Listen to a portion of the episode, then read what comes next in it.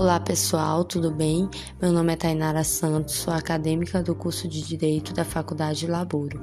Sejam bem-vindos ao podcast de hoje, onde iremos discorrer sobre o tema Fontes do Direito, súmula vinculante e doutrina.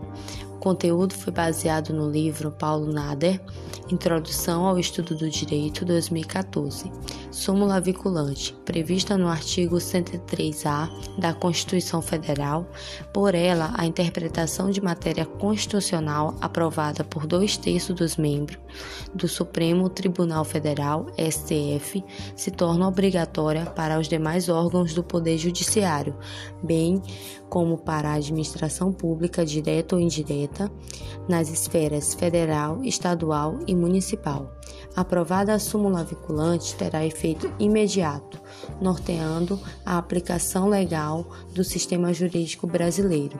A sua existência, portanto, não é sem razão, pelo contrário, ela tem um importante papel para o judiciário. Há uma corrente doutrinária que se posiciona contra o efeito vinculante da súmula.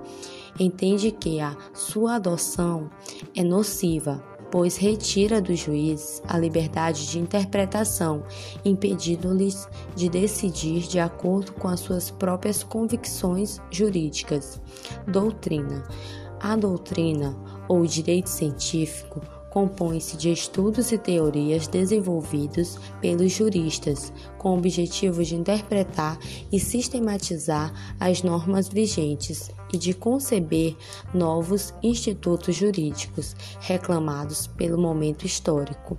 A doutrina jurídica, por alguns setores da cultura, é considerada fator de conservação da organização social, por fornecer suporte científico ao direito que estrutura e informa as instituições e aos órgãos da sociedade. Espero que tenham gostado. Até mais. Tchau, tchau.